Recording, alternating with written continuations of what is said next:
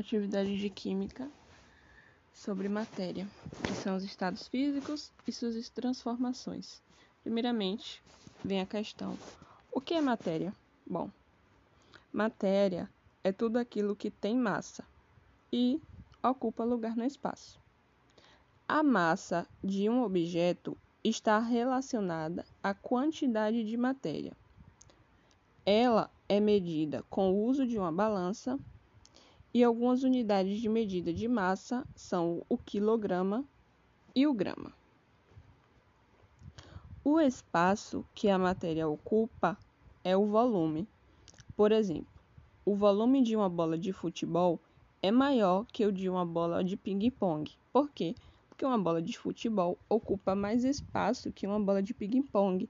E se ocupa mais espaço, o volume da bola de futebol vai ser maior que o da de ping-pong. Algumas das unidades de medida do espaço que a matéria ocupa são o centímetro cúbico e o metro cúbico. Daí vem os estados da matéria. A matéria ao nosso redor pode ser observada em três estados físicos. Como você já sabe, o sólido, o líquido e o gasoso. O sólido tem forma definida independentemente de que estejam em algum recipiente ou não, como por exemplo o gelo, né? Já os líquidos não têm forma definitiva, eles adquirem a forma do recipiente que contém, como por exemplo a água, álcool, suco, enfim. Os gases, que é o chamado gasoso, também não têm forma definida eles se expandem e preenchem completamente o recipiente que o contém. Bom, transformações físicas da matéria. Uma transformação física ocorre quando o objeto muda, mas o material de que ele é feito continua sendo o mesmo e não há produção de substâncias novas. Isso aqui faz relação com aquela atividade que a gente fez e aí, trazendo um exemplo, né, tem o papel amassado, que o papel amassado, ele é uma transformação física, porque ele ainda possui a mesma propriedade de quando não estava amassado, ele ainda continua sendo papel, mas está diferente. Então o objeto mudou, mas continuou com o mesmo material. Então a transformação física não altera as substâncias que formam o objeto. Na fábrica do lápis, a madeira é cortada, lixada e furada, mas apesar disso, continua sendo madeira. A mudança de forma não altera as substâncias que formam a madeira. Então, também é, o lápis também é um, exemplo. Quando o vidro é quebrado, também ocorre uma transformação física, pois apesar de ter sido quebrado, o material continua sendo vidro, não mudou. Mudanças de estados físicos. Bom, o aquecimento e o resfriamento de um material podem provocar mudanças em seu estado físico. Quando a água é resfriada a temperatura abaixo de 0 graus Celsius, ela congela, passando para o estado sólido. Essa mudança de estado recebe o nome de solidificação. Quando o gelo é aquecido e atinge temperaturas maiores do que 0 graus Celsius, ele derrete, ou seja, ele passa para o estado líquido. Essa mudança é chamada de fusão. Já quando a água líquida é aquecida, ela se transforma em vapor. Essa mudança é chamada de vaporização.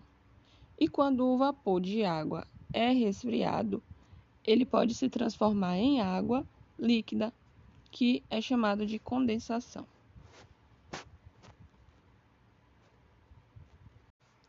Dando continuidade com o caderno de apoio, aí tem aqui. É... Você já pensou sobre a origem das coisas? Já se questionou de que é feito o mundo? Você já pensou sobre a origem da ciência e da química? Enfim, É, aqui tem uma tirinha. Aí um cientista fala: Portanto, meu jovem, química é aquilo que faz tudo acontecer e que sem a qual não poderíamos viver, entendeu? E aí o rapaz e responde: Acho que entendi, professor. Então é tipo internet? Ele quer dizer que ele não viveria sem internet, fazendo uma comparação com a química, com a ciência, no caso, né? Atire acima traz uma mensagem sobre a química e sua relação com a vida. O ser humano sempre buscou na natureza as respostas para seus problemas. Foi assim com o domínio do fogo. Ele já conhecia o fogo através dos raios, vulcões e erupções e incêndios naturais. E quando descobriu a técnica de dominação do fogo, foi possível utilizá-lo para suprir suas necessidades, como alimentar-se melhor através de alimentos cozidos, afastar o frio, iluminar ambientes e desenvolver uma linguagem através da socialização. Certamente naquela época, o ser humano passou a observar as transformações físicas e químicas e se beneficiar com as descobertas. Assim, a história da ciência está relacionada com o desenvolvimento da humanidade. A, a, primeira imagem foi aquela tirinha, a segunda é a imagem de um teste rápido para Covid. Aí vem assim: você deve ter acompanhado nos últimos meses, através do noticiário, acerca das testagens para detectar infecção ou imunidade para a doença. A ciência, em curto espaço de tempo, tem desenvolvido técnicas para conhecer melhor o coronavírus e teste rápido de anticorpos para o novo coronavírus. Tem sido usado como marcador da doença e controle da mesma. Questão 1. Você sabe o nome do teste rápido para o novo coronavírus? usado em humanos? Questão 2. Você sabia que os testes de, de, de detecção da COVID são desenvolvidos através dos estudos da bioquímica associados à tecnologia? Número 3. Você sabe o que estuda bioquímica? Registre suas reflexões.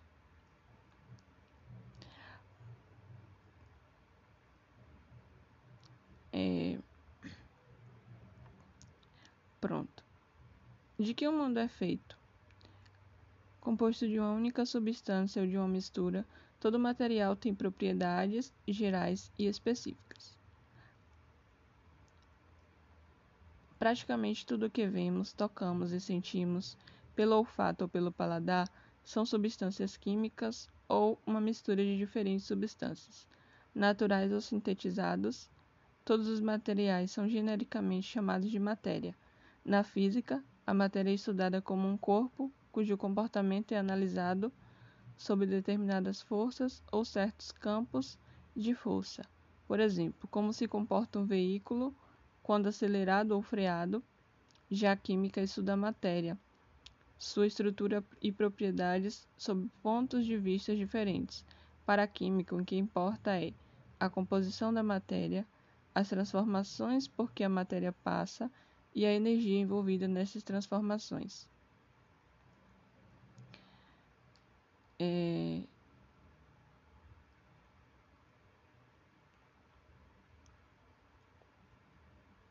Agora vem aqui. Você já se... Questão 1. Você já se perguntou por que a garrafa, ao ser retirada da geladeira, começa a suar? Escreva uma hipótese do que por que isso acontece. É, questão 2.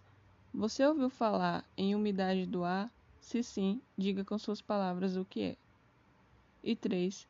Você já pensou sobre como ocorre a ferrugem? Se sim, responda com suas palavras.